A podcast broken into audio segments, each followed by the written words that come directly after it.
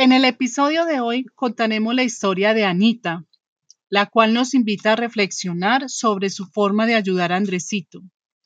Antes de iniciar, los invito a escuchar el episodio introductorio de Historias de Vida y cómo estas no son para diagnosticar ni para diseñar un plan de tratamiento, pero sí hace parte de psicoeducarnos para entender lo que le sucede a las personas que amamos y aprender acciones productivas. Anita es la encargada de su hogar. Trabaja medio tiempo para sostener a su familia y el otro medio tiempo está en casa cuidando de su hijo, quien ha estado presentando conductas que para Anita son incomprensibles. Por eso, hace muchos meses ha estado tratando de sacar una cita con el médico para que le diga que tiene su hijo. Llega el momento esperado. Ingresa a la consulta y dice, Doctor, no sé qué le pasa a mi Andresito.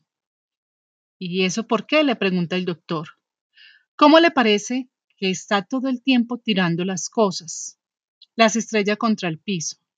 En ocasiones se muerde sus manos. Parece que le agrada estar paseando por toda la casa. Salta, se sube a las camas, no le duran los juguetes, le encanta desbaratarlos, no quiere hablarme, es callado, Señora Anita, ¿y qué hace usted cuando su hijo está así? Pregunta el doctor. Yo tengo varias alternativas, contesta Anita. O sea que sabe cómo tratar a su hijo, replica el doctor.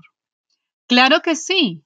Yo sigo la forma en que me trataban las personas que me cuidaban y el consejo de algunas vecinas. Pues eso mismo hacen ellos con sus hijos. ¿Y qué hace usted? Lo primero que hago es gritarle, pues parece que no me escuchara. Entonces yo le hablo durito, con autoridad, para que pueda entenderme, para que deje de moverse, para que deje de tirar todo al piso, para que deje la bobada. ¿Y eso le funciona? pregunta el doctor. A lo cual responde Anita. A veces sí, a veces no. Se calma un ratito chiquitito. Después se sigue comportando mal. Bueno, ¿y si esa estrategia no le funciona, qué otra cosa hace? Mm, lo que utilizo es la terapia de la chancla. ¿La terapia de la chancla? ¿Puede explicarme, por favor? Sí, claro. Primero le hablo durito. Si no me hace caso, le doy unas palmaditas con esa chancla, esa chancla de espuma que no pega tan duro. Es así como utilizo la GCHG. No le comprendo, señora Anita, dice el doctor. Es muy sencillo. La GCHG es grito, chancla, grito. Cuando la cosa se pone pesadita.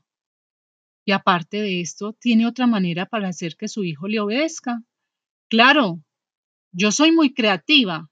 Entonces, en las noches cuando no quiere dormir, aplico la técnica de la llave. ¿Y esa técnica en qué consiste? Primero le apago todas las luces, pues le encantan. Nos acostamos, yo me acerco a él y le paso suavemente mi pie sobre sus pies, así no le guste que lo toquen. Lo voy meciendo, le voy hablando hasta que se va quedando dormido. Vea, doctor, yo hago esto porque mi hijo permanentemente está en movimiento, no se queda quieto. Y cuando es la noche, para mí es lo mejor. Es mi oportunidad para descansar. Señora Anita, ¿y ha consultado a otros doctores? Sí, doctor, como cinco o seis. Y me han dicho que mi hijo presenta au, au, no me acuerdo cómo se llama. Por favor, mire este papelito y allí me escribieron el nombre, pero yo no creo que tenga eso. Como mi hijo Andresito es tan entendido para otras cosas. Interrumpe el doctor. Escucha, Anita.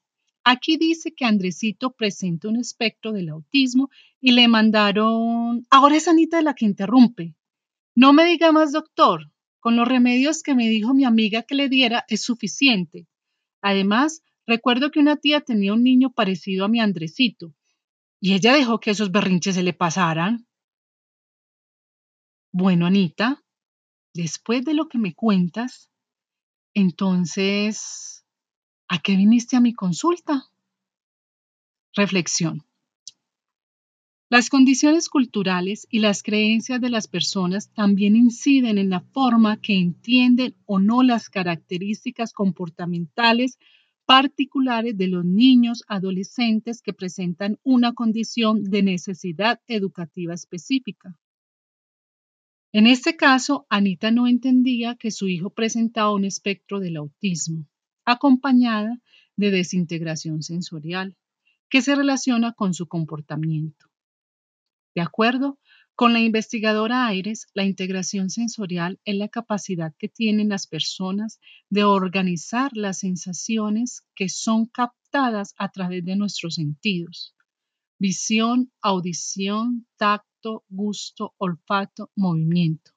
Finalmente, llegan a nuestro cerebro y son transformadas, interpretadas para generar respuestas adaptativas esperadas por los demás.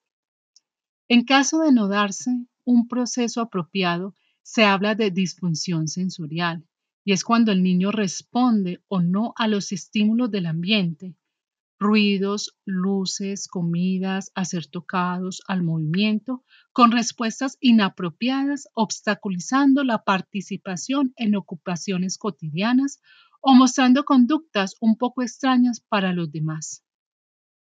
Uno de los profesionales en ayudar a tratar este desorden es el terapeuta ocupacional especialista en integración sensorial.